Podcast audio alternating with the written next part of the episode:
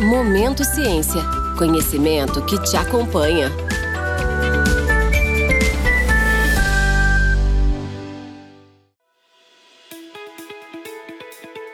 Olá, seja bem-vindo ao primeiro episódio do podcast Momento Ciência. E devido à situação da pandemia, estamos gravando remotamente.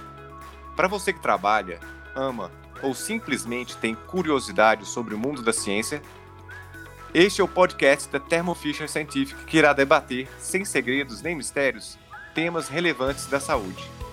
Pois nossa missão é tornar o mundo mais saudável, limpo e seguro.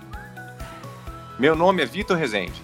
Sou especialista em desenvolvimento de mercados da Thermo Fisher e hoje serei o host desse primeiro episódio, que irá falar sobre res resposta vacinal e biomarcadores na Covid-19.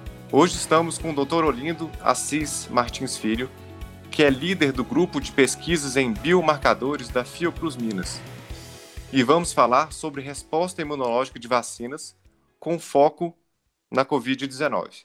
Bem-vindo, doutor Onindo. Muito obrigado pela participação. O senhor poderia falar um pouco sobre sua formação? Olá, Vitor. É, Para mim é um prazer estar participando né, desse podcast organizado pela Thermo Fisher.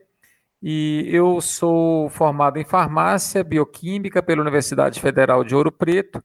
Fiz meu mestrado e o doutorado pela Universidade Federal de Minas Gerais. Fiz um pós-doutorado na Universidade do Texas, em Houston e também uma é, especialização na Johns Hopkins University nos Estados Unidos. Atualmente eu sou pesquisador titular na Fundação Oswaldo Cruz, em Minas Gerais, no Instituto René Rachou, onde eu atuo como líder do grupo de pesquisa em biomarcadores. Perfeito, Olindo. É, muito obrigado pela presença de novo. E como o tema é vacina, é, e a vacina tem sido foco nos últimos meses, né? não passa de passar, passar na, na televisão, é, em todos os jornais. E isso está gerando muitas dúvidas é, sobre reações é, adversas, eficácia. Então, é, para introduzir, é, a gente sabe que todas as vacinas são utilizadas para prevenir contra as doenças. Mas, de maneira geral, o que, que a vacina causa no corpo para que nos proteja? Quais são os mecanismos?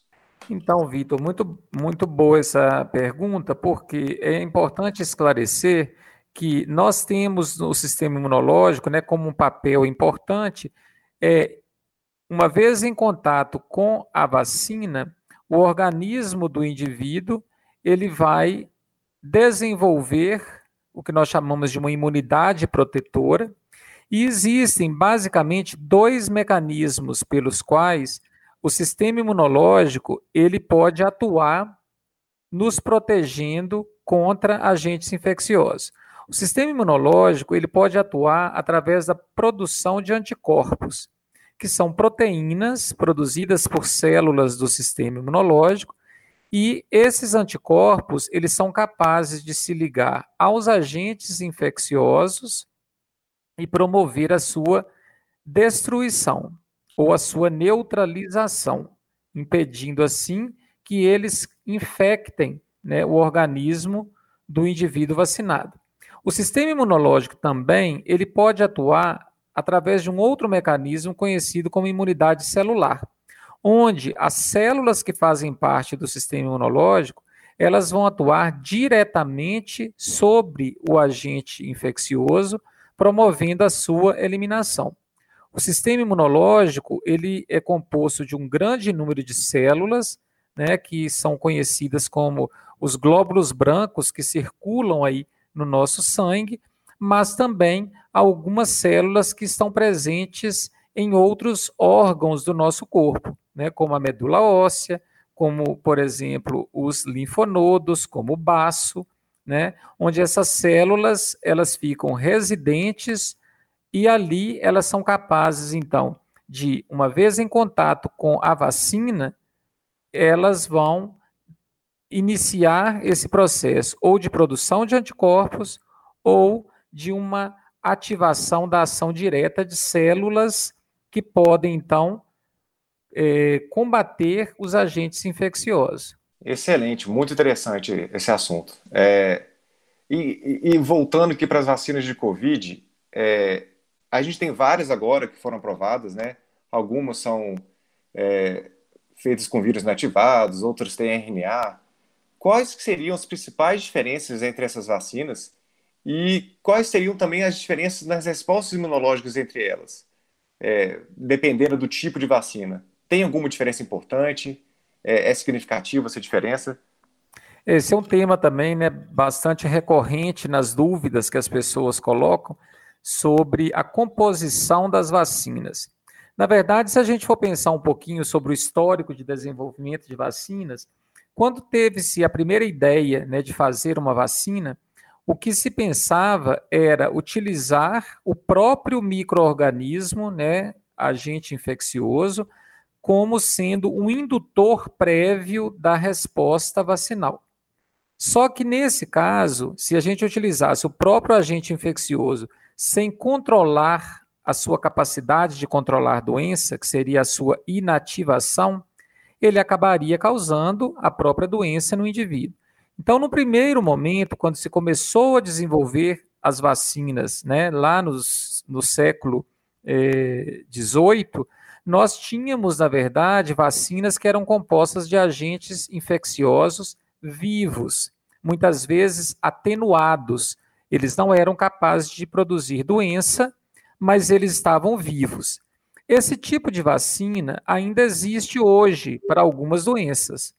Essas vacinas, elas oferecem sim maior risco de eventos adversos, porque elas são compostas de agentes infecciosos vivos atenuados, mas eles estão vivos. Existem outras vacinas que já são produzidas com agentes infecciosos inativados, como é um dos casos, por exemplo, da vacina para a COVID que nós vamos comentar daqui a pouco. Quando o agente infeccioso ele é inativado, isso significa que a capacidade desse agente de produzir uma é, doença ou um evento adverso grave no indivíduo vacinado, ela é praticamente nula. Com a evolução no desenvolvimento de vacinas, nós passamos a ter outras propostas né, de vacinas que são elaboradas não com os agentes infecciosos inteiros, mas como partes dos agentes infecciosos. Essas vacinas, elas podem ser produzidas, por exemplo, com proteínas obtidas de agentes infecciosos, ou podem ser produzidas com material genético dos agentes infecciosos. Então, nesse contexto, então, de tanto tipo de vacina né, existente, várias modalidades, o que, que se tem hoje em dia em relação à vacina para a Covid? Nós podemos dizer que nós temos, basicamente, três categorias de vacinas para a Covid. Nós teríamos vacinas é, que utilizam é, o vírus inativado, o exemplo né, da Coronavac, produzido pela Sinovac. Nós podemos ter vacinas que utilizam vírus como um vetor de parte do coronavírus, que é o caso da vacina AstraZeneca, que é a vacina de Oxford, ou nós podemos ter vacinas que são produzidas à base de ácidos nucleicos, né, que é, codificam proteínas do coronavírus. Então, nós temos, por exemplo, hoje disponível, né, vamos citar alguns exemplos, a vacina Sputnik V e a AstraZeneca, que a vacina de Oxford, que são baseadas na utilização de um vetor viral não replicante, mas que contém nele um pedacinho do SARS-CoV-2. Essa vacina ela é capaz de infectar células no indivíduo vacinado, mas o vírus ele não vai se multiplicar e esse vírus aí, vetor, ele vai ser capaz de induzir no organismo desse indivíduo vacinado uma resposta imune celular e uma resposta imune humoral, que é através da produção de anticorpos, como nós comentamos. Vacinas baseadas na utilização de antígenos inativados, como no caso, por exemplo, da Coronavac, né? É, nós temos agora o, o vírus inteiro, mas esse vírus não tem a menor possibilidade de replicar no organismo do indivíduo que receber a vacina, porque ele está inativado. Essa vacina, quando entrar em contato com o organismo do indivíduo vacinado, ela não vai infectar células, mas ela vai ser capaz de induzir a produção de anticorpos, porque as células que produzem anticorpos, elas conseguem reconhecer o vírus mesmo sem ele ter infectado células. E nós temos outros tipos de vacina, como por exemplo, a vacina à base de ácidos nucleicos, né, que hoje em dia está famoso e dizer são as vacinas à base de RNA, que é o ácido né, ribonucleico, que vai ser um codificador de proteínas do vírus para serem produzidas no nosso organismo, nós temos dois exemplos de vacina: a vacina moderna e a vacina da Pfizer. Essas vacinas, elas utilizam uma tecnologia diferente. Elas não, não têm vetor viral, elas não têm vírus inativado, mas elas têm um codificador, que é o RNA, de proteínas do vírus, e essas proteínas vão ser produzidas no nosso organismo e vão ser capazes de induzir a produção de anticorpos. Todas as, essas vacinas que eu mencionei, elas são capazes de induzir a produção de anticorpos com capacidade neutralizante do vírus que é considerado o principal mecanismo de proteção contra infecções virais. Essas vacinas apresentam capacidades distintas da ativação de imunidade celular. Esses estudos, eles ainda estão em desenvolvimento para que nós possamos determinar quanto tempo após a vacinação que esses anticorpos persistem e essas células né, responsáveis pela imunidade celular vão permanecer no organismo do indivíduo vacinado. Esse período de duração da imunidade, ele é variável. Cada vacina apresenta uma duração de imunidade diferente. Algumas vacinas têm duração de um ano, outras de quatro anos, outras de dez anos. E essa diferença na duração da imunidade está diretamente relacionado a características, é, é, vamos dizer assim, próprias ou inerentes a cada tipo de vacina. Umas vacinas têm uma duração menor, outras vacinas têm uma duração maior. Entendi, entendi. É bastante complexo o assunto. E, e eu tenho uma dúvida nessa resposta. É, teria alguma vantagem ou alguma desvantagem nessas vacinas, fora a eficácia, né? É que a gente já sabe. Alguma vacina protege melhor contra várias variantes?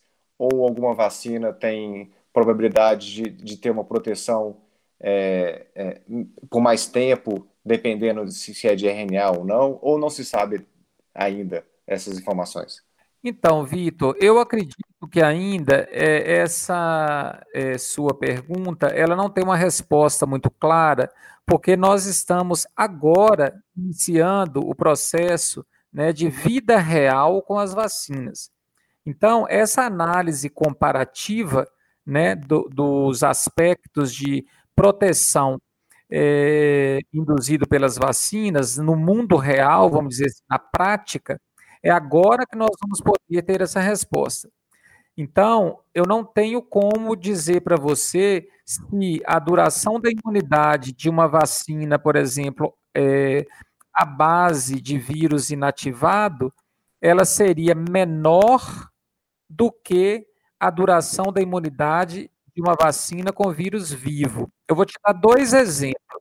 Se nós compararmos, por exemplo, a vacina da febre amarela, que é uma vacina produzida com vírus vivo. E nós comparamos, por exemplo, com a vacina de hepatite B, que é produzida a partir de uma proteína do vírus da hepatite B. Olha, a vacina da hepatite B, ela é uma vacina altamente eficaz, mas ela requer três doses de imunização. Ela tem uma duração da imunidade extremamente ampla. A necessidade de booster, né, ou de reforço da vacina da hepatite B, ela é, pode ser monitorada em laboratório, né, com a pesquisa de anticorpos para é, o vírus da hepatite B, mas tem geralmente uma duração muito longa. No caso da vacina da febre amarela, ela é uma vacina de duração longa, mas a duração da imunidade ela varia. Por exemplo, é, quando nós comparamos crianças com adultos. Um outro ponto importante que eu acho que aí a gente vale a pena a gente chamar a atenção, por que, que é importante nós fazermos estudos dessas vacinas de Covid em vários países do mundo.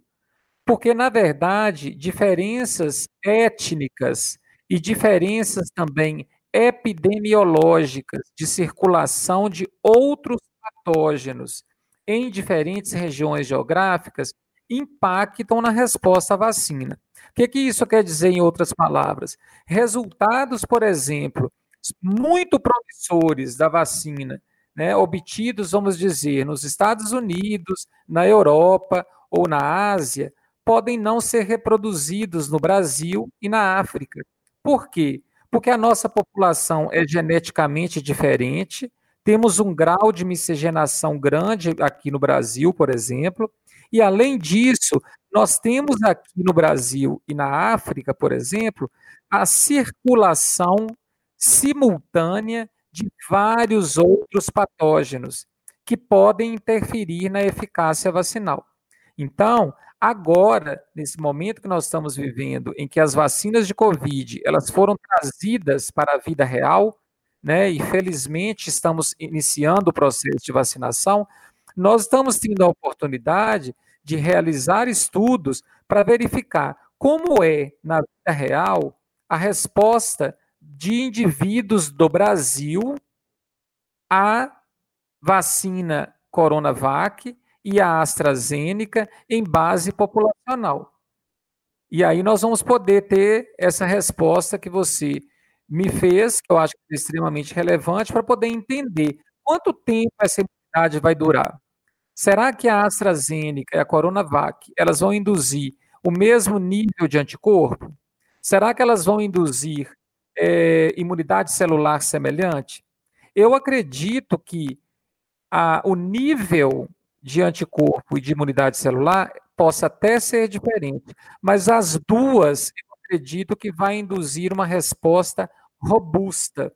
Uma pode ser um pouco maior na produção de anticorpos, a outra um pouco melhor na produção, na indução de células do sistema imunológico. Mas ambas vão apresentar os parâmetros mínimos necessários para ser considerada uma vacina protetora. Muito, muito interessante, Olindo. É, realmente eu não tinha ideia é, que a gente não tinha esses dados ainda, então a gente tem que esperar um tempo, né?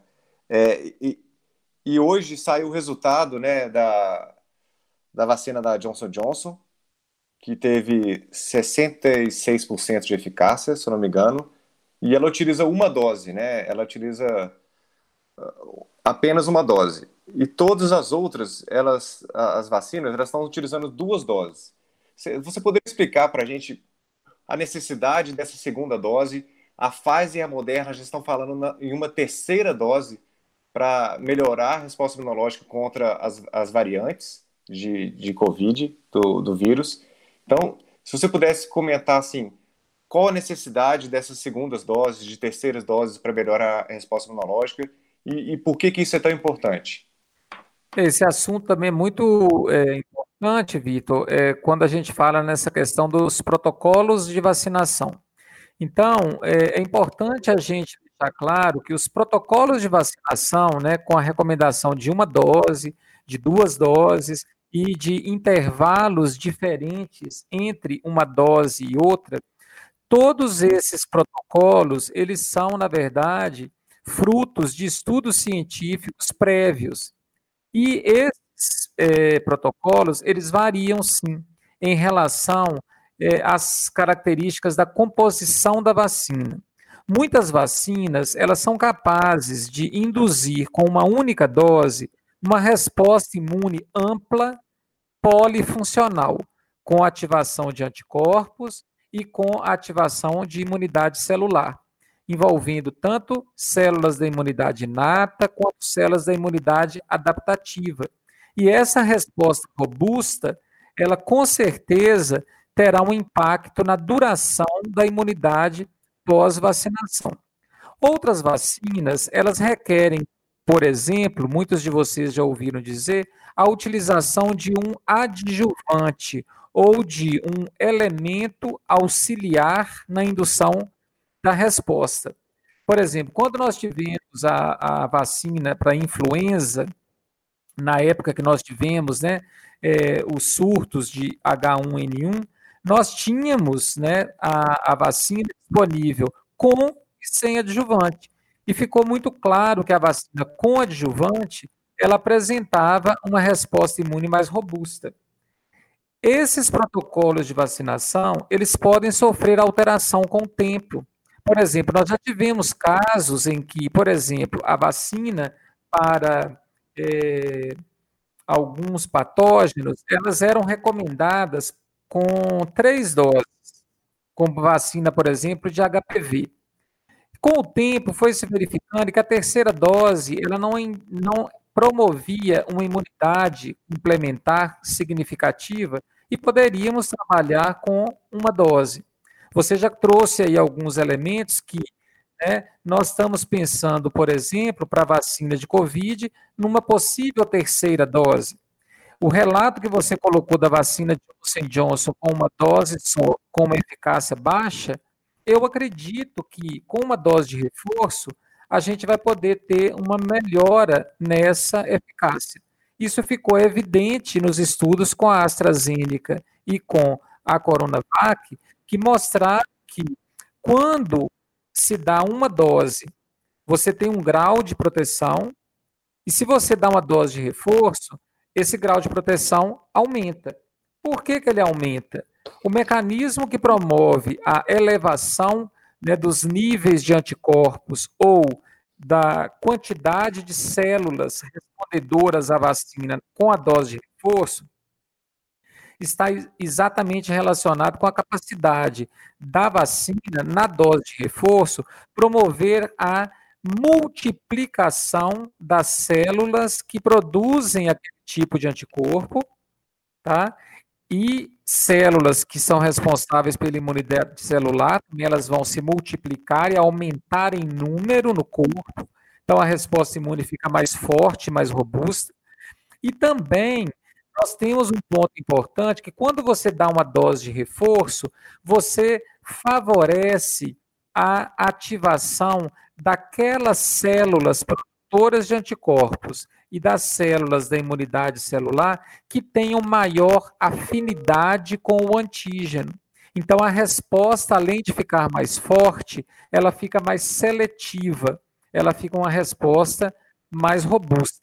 Você havia tocado num ponto eu acho importante dessa questão das variantes.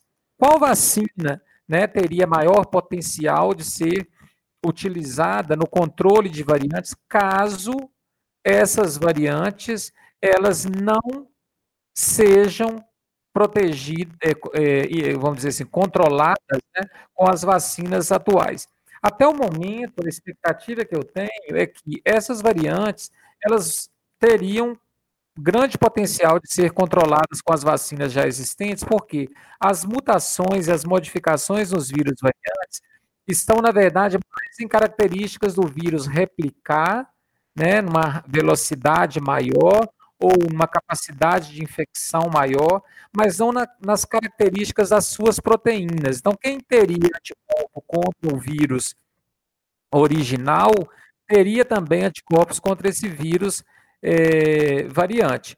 Agora, caso a variação do vírus chegue a tal ponto que o vírus mude tanto que a vacina não proteja contra ele, eu acho que todas essas vacinas disponíveis hoje, elas têm potencial de serem adaptadas, né, serem modificadas para trabalhar com vírus variantes.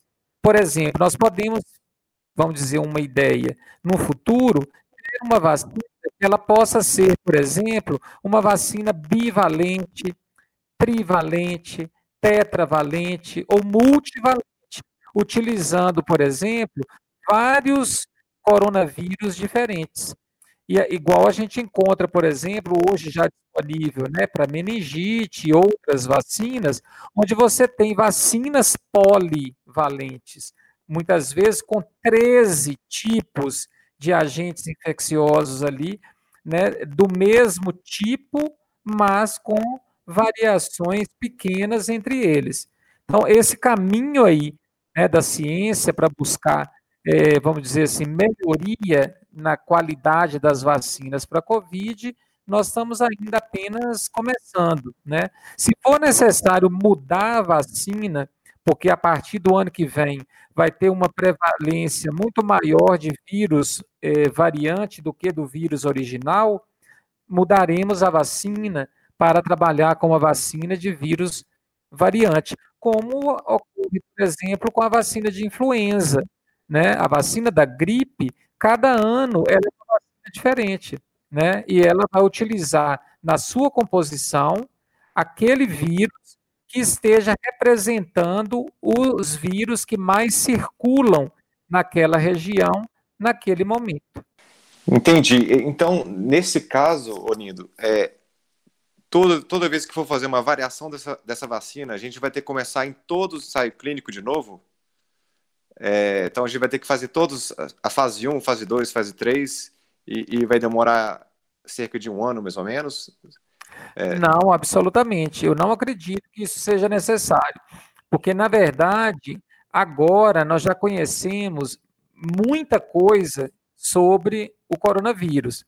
Né? Na, na, na época que a pandemia começou, nós não sabíamos nada, muito pouco. Se você buscasse na literatura né, o que, que o vírus causa no organismo, quais são as vias que ele utiliza para infectar células, hoje em dia a gente já sabe muito sobre isso. E nós já sabemos também é, os mecanismos que as vacinas utilizam e sabemos de sua segurança né, na utilização na população é, em geral, em diversas localidades do mundo. Então, é a mesma coisa que eu citei o exemplo da vacina da gripe. Imagina se todo ano que nós fôssemos mudar a vacina para a influenza, nós tivéssemos que começar os estudos do zero. Quando a gente terminasse o estudo, o ano já tinha acabado e aquele é, vírus influenza já não estaria mais infectando a população. Então, eu acredito que se com o tempo nós começarmos a verificar que as variantes de Covid, né, eh, de coronavírus, né, elas comecem a ficar mais prevalentes e elas não respondam à vacina disponível né, atualmente, essa mudança ela vai ser proposta, mas os protocolos de produção da vacina, né, de imunização das pessoas né, com doses é, aí é, programadas, né, a gente é, vai poder utilizar muito do conhecimento anterior. A gente não vai precisar de começar do zero novamente. Né? Nós já temos aí um conhecimento científico acumulado que é suficiente para a gente poder, é, vamos dizer assim, atuar de uma forma mais rápida, né? e eficiente na introdução desses agentes variantes ou com uma proposta de uma vacina bivalente ou multivalente ou uma proposta de uma nova vacina.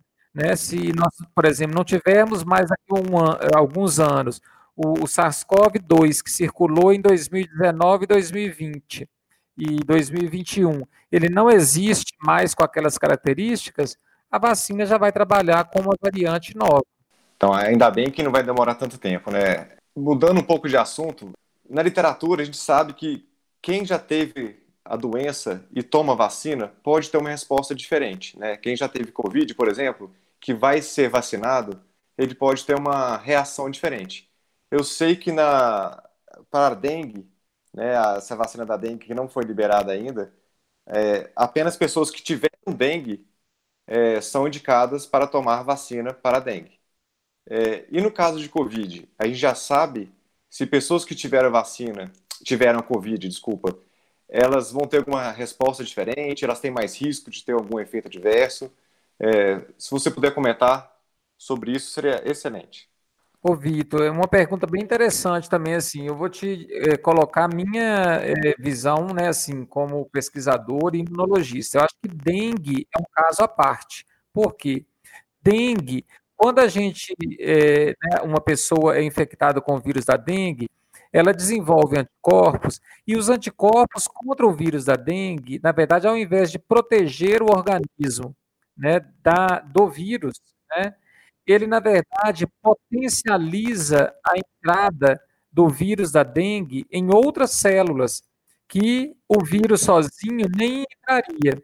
Então, o anticorpo, ele, na verdade, acaba é, aumentando né, a é, capacidade do vírus de infectar outras células. Então, é, dengue é um caso à parte. Então, assim, quem teve dengue né? Inclusive, se tiver uma, uma é, segunda dengue, vamos dizer assim, né, a dengue secundária é muito mais grave do que a primária, porque o anticorpo produzido durante a infecção primária, ao invés de proteger, ele acaba exacerbando os quadros clínicos né, de dengue. Então, dengue é um mundo à parte, vamos dizer assim, porque nós temos, inclusive, uma grande dificuldade na produção de vacina para dengue, porque os anticorpos contra a dengue, ao invés de proteger, eles exacerbam os casos graves da doença. No caso de eh, Covid, eh, pelo que nós temos visto, é o contrário, né? O indivíduo que produz anticorpo, ele está muito mais associado a quadros mais eh, leves da doença, né? E então eu acredito que a vacina de Covid em quem teve Covid pode funcionar, inclusive, é, como vamos dizer assim, como um, uma, é, um booster ou uma, um reforço inicial para a imunidade que ele já apresentou pela doença que ele teve. Então, assim, nós estamos desenvolvendo estudos agora para comparar a resposta né, de indivíduos que tiveram Covid e não tiveram Covid a essa vacina. Tá? Eu acredito que a gente possa encontrar que os indivíduos que tiveram Covid, eles possam ter um fortalecimento do sistema imunológico e ter uma resposta ainda mais potente. Porque é muito comum a gente ter indivíduos que tiveram Covid e que a produção de anticorpos que eles é, apresentaram foi muito pequena, transitória, de modo que de quatro meses, por exemplo, depois da infecção, eles já não apresentam mais anticorpos. Quando a, a gente começa a ver relatos, por exemplo, de pessoas que tiveram reinfecção, né, que no início era considerado muito pouco provável, mas que com o tempo né, começou-se a observar que as reinfecções existiam. Então, o que acontece é que as pessoas podem é, se infectar, e durante a infecção, eles não desenvolvem uma resposta imune protetora robusta. Tá? E eu, a gente não tem os dados ainda, mas uma expectativa é que o indivíduo com Covid ele possa ter uma resposta vacinal é, extremamente robusta. Então, na verdade, se não há restrição né, para a vacinação de quem teve Covid, o quadro aí é completamente diferente do que a gente via em dengue, né? Como eu mencionei anteriormente, dengue é outro mundo paralelo, né? E no caso de Covid, eu acho que é, não há nenhuma restrição, nenhum trabalho que indique que quem não teve Covid não pode vacinar, né? A vacina é disponível para a população como um todo, e eu acredito que o que vamos observar né, através dos estudos seria que é, o indivíduo que teve Covid prévio teria uma resposta imune vacinal bastante robusta. Então, o recado aqui é que todo mundo que teve Covid tem que tomar vacina, porque nem sempre vai estar protegido totalmente, né? Você vai aumentar essa resposta. Então, perfeito. Exatamente. É... Só que nós temos que lembrar, né, que assim, essa, a, nós temos que seguir, né, as recomendações aí do Ministério da Saúde em termos dos grupos prioritários de vacinação.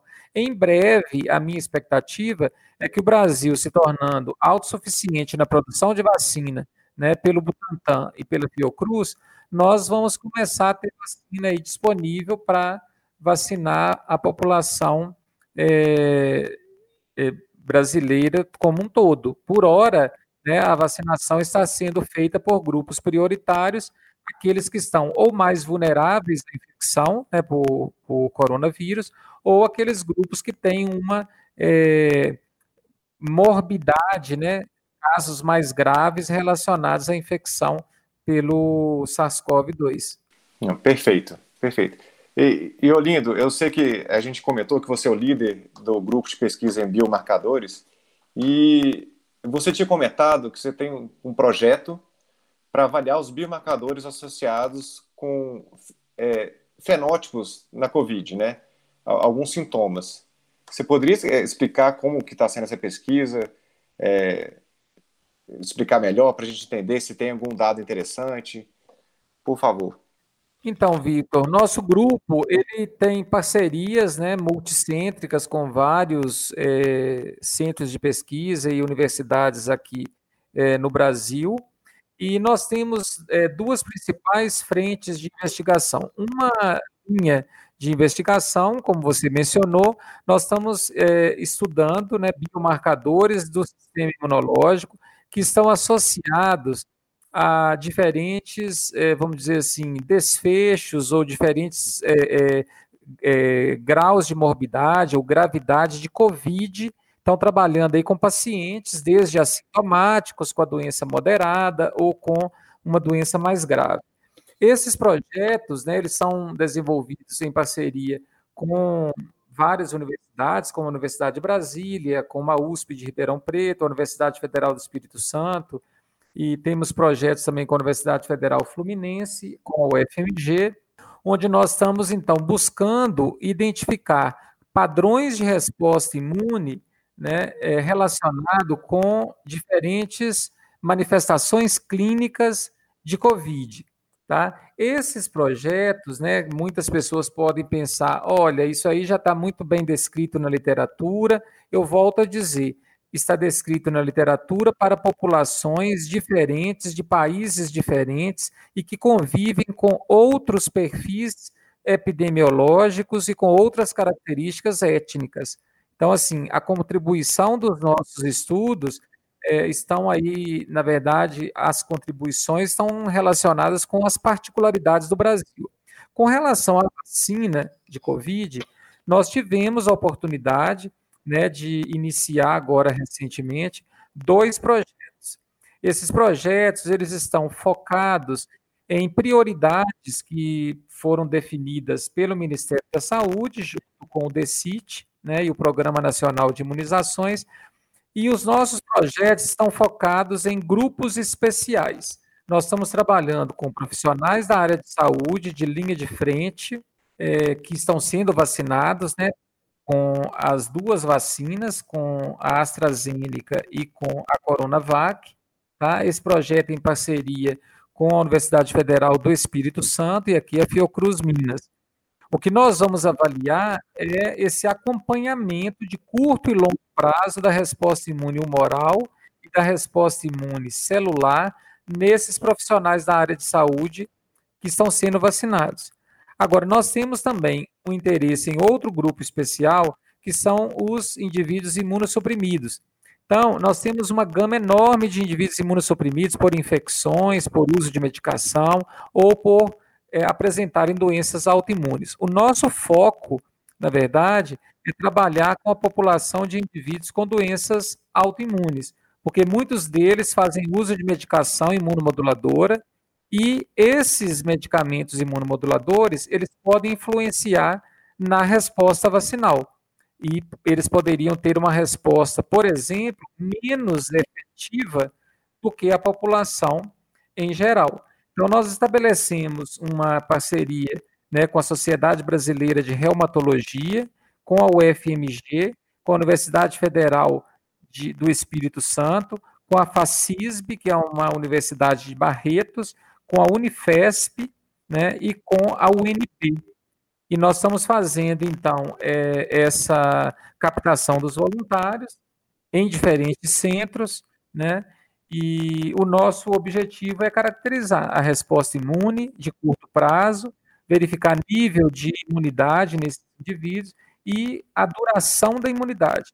Nós vamos seguir esses indivíduos né, durante é, um ano para a gente verificar como que está aí o nível da imunidade depois da vacinação.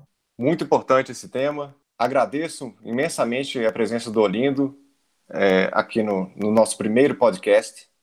Olindo, muito obrigado. Espero que toda a pesquisa corra muito bem e a gente fica ansioso para ver o, o, resultado dela.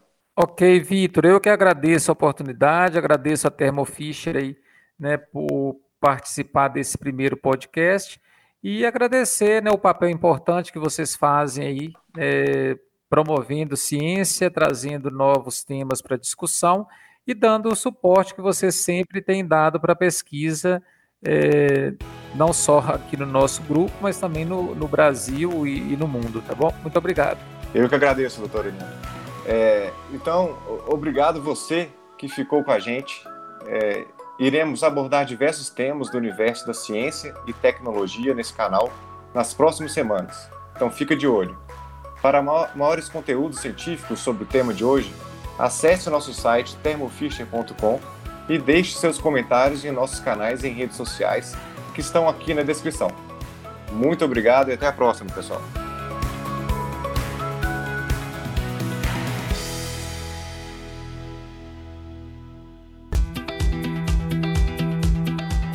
Momento Ciência é um podcast da Thermo Fisher Scientific, em produção pela U Project Content House.